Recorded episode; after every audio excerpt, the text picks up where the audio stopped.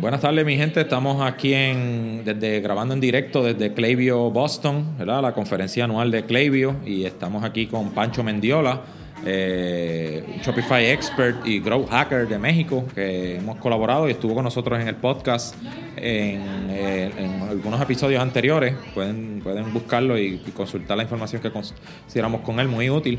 Eh, como escucharán, estamos en un ambiente en vivo, o sea, hay muchos ruidos alrededor y demás, porque estamos directamente desde la conferencia, pero queríamos compartir con ustedes algunas de las cositas que hemos aprendido aquí en el primer día de esta conferencia y que ustedes puedan eh, disfrutar de esta información al igual que nosotros. ¿Y qué tú, qué tú crees que es importante para, para nuestros eh, amigos en Latinoamérica? Bueno, eh, yo en lo personal vine a, a ver cómo, cómo integrar el, el, tema del email marketing, porque una, tenemos la falsa creencia que el email ya no funciona para las ventas en línea. Todo el mundo dice, no, el email ya está muerto, el email ya es es una herramienta del pasado. No es cierto. El email sigue representando, no sé en tu caso, pero en, mi caso, como el 30% de, de las ventas en línea. Sí, nosotros tenemos clientes con 50, 40% de sus ventas eh, por email marketing. Exacto, entonces, eh, y luego también eh, una de las razones es porque el mail eh, se va a renovar. Vienen temas más eh, en un futuro ya cercano. De hecho, ya, ya están anunciadas, eh, por ejemplo, temas como el, email, ¿cómo se llama? Dinámico. O sea, donde vas a poder interactuar directamente ahí en el, en, el, correo y vas a poder comprar y vas a poder hacer checkouts y el, mail va a estar vivo, ya no, o sea, no es ahorita algo como estático. Eh, y, para cuando eso suceda, yo ya quiero estar preparado de cómo hacérselos llegar y cómo la gente abra mis correos. Pues venimos a aprender eso. Claro. Y, lo importante, ¿verdad? En todo esto, esta mañana, eh, como parte de, esta, de este evento, pues tuvimos el, el Opening Keynote, ¿verdad? La, parte principal que habló el, el CEO de la empresa. Y es interesante que todo lo que se hace siempre es con el fin de ser humanos, ¿verdad? Porque la tecnología eh, lo que ha hecho por mucho tiempo, ¿verdad? Puede ser hasta quizás quitarnos esa parte humana de, los negocios, ¿no? Y, y, la parte que cuando tú tienes tu tienda física, que conoces a tu cliente, sabes qué cosas le gustan, más o menos tú lo ves por dónde está buscando en la tienda y tú puedes saber ya cuáles son sus intereses. Pues la tecnología en un momento dado pues perdió ese, esa oportunidad de tú conocer tan de cerca a las personas, pero sin embargo estas herramientas como la que tenemos en Klaviyo nos permite saber de acuerdo exactamente qué producto que la persona está eh, viendo, pues comunicarnos con ellos más directamente. Y, acerca de ese tema en particular. Este, Exacto. Sí, bueno, algo que también eh, muchas personas no saben, incluso yo no sabía eh, hasta hace relativamente poco tiempo hasta qué nivel eh, llegan este tipo de plataformas. Por ejemplo, ya he usado otras herramientas de, email marketing y me han funcionado muy bien, pero por ejemplo en el caso de Clavio, que es, que es la, la empresa o el evento al que venimos, yo lo veo más más que una herramienta de email, lo veo más como una herramienta de customer data. O sea, eh, reúnes tanta información del cliente, sabes cuántas veces fue a tu página antes de comprar, sabes qué productos vio, sabes qué categorías le interesó, sabes muchísima información, qué hizo antes de, llegar o incluso eh, con, con, qué pieza de ad, si, si, lo trajiste a través de Facebook o lo trajiste a través de Instagram, qué pieza de ad fue la que llamó la atención para que llegara a tu tienda en línea, entonces eso precisamente te permite conocer eh, a, esta persona y luego diseñar tu comunicación eh, para específicamente para esa persona. Entonces, eh, no solamente obviamente te sirve a ti como negocio, pero te sirve para darle una mejor experiencia, para, como dices tú, si la tecnología nos fue separando y nos fue masificando y, fue haciendo que, los, que el contenido fuera como eh, cada vez más frío. Ahorita está regresando a, que las empresas que, que, mejor puedan hacer la personalización. También creemos que la personalización solamente es que el mail diga mi nombre, de que, hola Pancho, gracias por tu pedido. Eso ya no es personalización, eso ya todo el mundo lo hace y, ya sabemos que es algo automático. Por la personalización realmente que nosotros le mostremos a ese cliente y, y entablemos esas conversaciones. Eh, con, con, con, esos clientes, dándoles el contenido que ellos quieren ver, segment, o sea, sabiendo quiénes son y luego ya comunicándonos con ellos. Claro, claro. Sí, precisamente todos esos temas son los que venimos a, ampliar nuestro conocimiento aquí, ¿verdad? Conocer también otros expertos que nos comparten sus tips. Hemos, pudimos ver ahora, acabamos de salir de una sesión donde conocimos a dos marcas que, que ¿verdad? Bien, bien interesantes sus historias de cómo empezaron desde cero. Eh, y, pudieron construir sus negocios y, desarrollar la relación con, directa con sus clientes. Sí, eh, creo que el, el, tema que hay en común es eh, tanto, incluso una de las marcas que, que vino aquí a hablar empezó como una marca tradicional, ¿no? O sea, empezaron con, con ventas puerta a puerta, tienen vendedores en la calle y, es, es, una marca de agua, de agua con sabores naturales. Pero incluso ellos le ven el valor a eh, conocer a, sus, clientes, ¿no? O sea, eh, ver, cómo, cómo hacerle para recibir ese feedback. Que las, las marcas ahorita, las grandes marcas que no se interesan por sus clientes, prácticamente van navegando a ciegas y por eso de pronto lanzan ahí una pieza de comunicación y les sale un backlash ahí de que, que no conocen realmente a su audiencia, no, no tienen ese feedback. Entonces ahorita incluso esas marcas están, eh, están apostando por, por eh, precisamente estas herramientas que te permiten conocer bien a tu cliente, segmentarlo, saber cuánto, o sea, de, o sea, qué tipos de cliente tienes en tu, en tu base de datos y por lo tanto también actuar, actuar con ello. Claro. Oye, y de las sesiones que tuvimos hoy, ¿qué, cuál te, qué, otra cosa te llamó la atención o que aprendiste hoy? Que... entré a una de, de, una chica que trabaja en eh, Unilever, bueno, en, una, en un segmento de Unilever que ustedes saben, Unilever prácticamente son los dueños del, del mundo.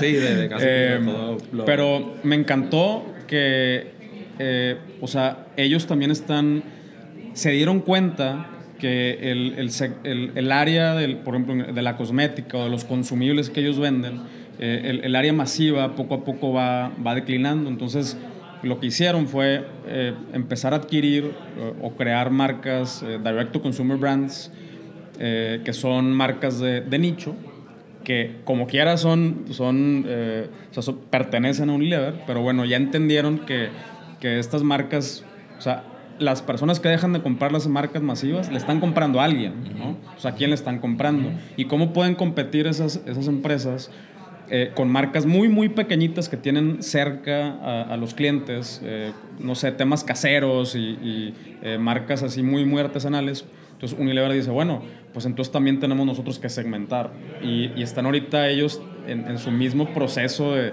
de, segmentación, de conocer a su cliente. O sea, incluso Unilever, una empresa de, una empresa de ese, tamaño, ya, ya se dieron cuenta que esa es la, la, vía, es conocer a tu cliente. Claro. O sea, eh, pusieron, me gustó mucho el ejemplo que puso de, de cómo una marca artesanal puede llegar contigo y decirte, ah, pues mira, como tú tienes el cabello, yo te puedo recomendar este producto y es más, te lo mando a tu casa, le pongo tu nombre y entonces Unilever no puede hacer eso, pero sí puede decir, o sea, sí puedes decir, bueno, de, de los 10 mil o 100 mil eh, personas que tengo en mi base de datos, a lo mejor hay 10 como, o sea, hay 10 eh, tipos de personas que tú tienes ciertas coincidencias con, con uno de esos 10 perfiles, entonces pueden eh, diseñar y desarrollar productos eh, con base en esos 10 perfiles y luego la comunicación, desarrollarla y al final sí te va a llegar el, paquete con tu nombre y lo vas a sentir un poquito personal, o sea, lo vas a, sentir más personal que como lo están haciendo ahorita. Y todo eso lo hacen con estas herramientas de, segmentación y de comunicación. Wow, sí. Es bien interesante, una, una sesión que a mí me gustó mucho tenía que ver con el tema, ¿verdad? ya un poquito más técnico, con el tema de la reputación, de la reputación de nosotros como sender, ¿verdad? O como diríamos eso en español, este, como, como pues, distribuidores de contenido. Exacto. Y entonces, ¿qué sucede? Que eh, esto de enviar emails no es tan simple como tú, ¿verdad? Lo que se hacía por muchos años, cogerte una lista completa y envíale ahí continuamente a, todo el mundo el mismo contenido, además de este tema de la personalización, pues tenemos que, proteger bien a quién le enviamos los correos, si la persona eh, no está eh, interactuando, no está abriendo, no está consumiendo ese contenido, pues entonces nosotros llega un punto donde debemos descontinuar estar enviándole ese contenido a esa persona para que entonces así nuestra reputación no se afecte, ¿verdad? Claro. Es como, yo lo veo como alguien, en, un individuo que continuamente lo que viene a, ti es hablarte de, ventas y ventas y ventas, pues llega un punto donde ya tú hasta te, alejas de esa persona, ¿no? Sí. Pues, y entonces la reputación que tiene esa persona se convierte en como que, mira, aquel individuo no, no, no, te haga muy amigo de él porque lo que va a tratar es de venderte algo posteriormente. y entonces, pues ese mismo en, en, términos digitales, nosotros como, como distribuidores de contenido, pues tenemos que proteger nuestra reputación. Si es que realmente le estamos dando valor a las personas. Y, y, una cosa de que si alguien ya se desconectó, por decirlo así, ¿verdad? De que, pues mira, ya no tiene interés en la marca, pues lo mejor es descontinuar de enviarle contenido. Claro. Y, y ya. Y, Sí, no te quieres convertir en el, en el novio stalker que después de mandar 10 o 15 mensajes sin respuesta, ni siquiera visto, o sea, ni siquiera, ni siquiera abren tu mensaje, no le quieres seguir mandando ese mensaje. Claro. Eh, entonces, eh, a esas, o sea, si, si, ya recibiste, el, el, problema es que no observamos o, o, no creemos que no existen las herramientas para, para obtener esa retroalimentación y sí las hay. O sea, si usas, si mandas tu correo por Gmail, a lo mejor no vas a obtener esa información, pero si utilizas plataformas especializadas, vas a saber cuántas personas abrieron el, el, mail, dónde le dieron clic, cuándo le dieron clic, cada cuándo abren tus mails. Y así vas a, tener esa retroalimentación. Y como tú dices, si esa persona ya no está interactuando con tu contenido, es mejor. Aparte que te cuesta más estarles mandando mails a personas que no los abren, pero aparte sí es eso de, de ya mejor deja de mandarle contenido. Si más adelante creas una pieza de contenido por otra vía, eh, donde, no sé, Facebook, Instagram, whatever, y esa persona decide regresar a recibir contenido, bueno, ok, se vuelve a activar. ¿no? Pues, de, hecho, en, en, esa línea, una estrategia que, no había pensado y hoy la, la, la, o sea, la discutieron, es que a veces nosotros, ¿verdad? En, los que son usuarios de Klaviyo conocen este proceso, que es suprimir el perfil, ¿verdad? Una persona que, que ya no está interactuando, como ya llegamos a ese punto donde vimos que no, no está abriendo los correos, pues nosotros los suprimimos, ¿verdad? Es que simplemente los cancelamos de enviarle correos, pero todavía tenemos su data. O sea, su información está almacenada en nuestra base de datos. Entonces, ese, con esa audiencia que a veces es cuantiosa, mira, nosotros tenemos un cliente ahora mismo que tiene una base de datos eh, de como, como 31 mil perfiles activos pero hay 34 mil inactivos. Entonces es una fuente de información grande. O sea, fueron clientes en algún momento, pero ya ha llegado el punto donde no están tan inactivos. Pues entonces esa, esa fuente de información la podemos pasar a Facebook como una audiencia custom y entonces eh, ya no le podemos enviar emails, pero sí le podemos presentar un ad. Y entonces quizás esta persona, pues por alguna razón, ya no te está consumiendo los emails, pero puede abrir el ad. Y de hecho, vi un caso de estudio donde una persona hizo eso y tuvo 78 eh, ventas a través de esa audiencia a la cual no le podía enviar emails, pero sí se le presentó el contenido por, por, por Facebook Ads, en esa integración. Y lo interesante es que luego eh, eh, esas personas tienen la oportunidad de volver a suscribirse, porque como entran de nuevo en el flujo de, de, de la compra, pues quizás decide suscribirse y entonces pues de nuevo entra a la lista de correo. O sea, utilizamos esa fuente de información. Que, que justamente con ese ejemplo que estás dando es donde, donde puedes ver que no solamente es una herramienta de correo electrónico, es una herramienta de data eh, que hace el trabajo de enviar correos muy bien y es muy eficiente y es muy, muy amigable, eh, pero yo lo veo más como, un, como una plataforma de data que, con la que puedes eh, conocer a tu cliente y con base en esa información, como, como tú dices, crear audiencias en Facebook, que imagínate que es, esas 30 mil personas que, que, estaban inactivas, pero ya sabes que conocen tu marca, o sea, que en algún momento habían interactuado contigo, en algún momento habían tenido una, una, relación, tú les puedes mandar ads. Eh, ya, ya con un tono más de, hey, regresa, hey, te extraño, oye, ¿qué onda? Acuérdate de mí, o no sé, ¿verdad? Claro. Pero eh, precisamente es utilizar la herramienta como, un, como una data, o sea, data platform. Eh, pero está muy interesante. Mañana todavía viene lo, lo más interesante, que es el, el, keynote del producto, donde van a anunciar eh, las, las, cosas que le van, que le van a agregar de, de, funciones, tanto inmediatamente como a lo largo del, del año, y eso creo que a, a, los, a los geeks nos emociona un montón. Siempre echamos, echamos porra. Eh, a, no a todos les emociona ese tipo de información. Pero bueno, por ahí están preguntando, eh, bueno, tiene algunas preguntas.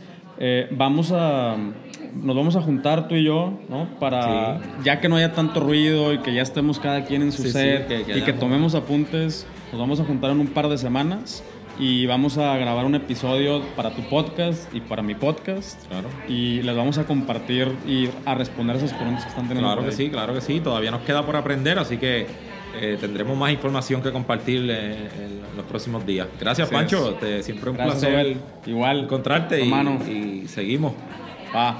Nos vemos.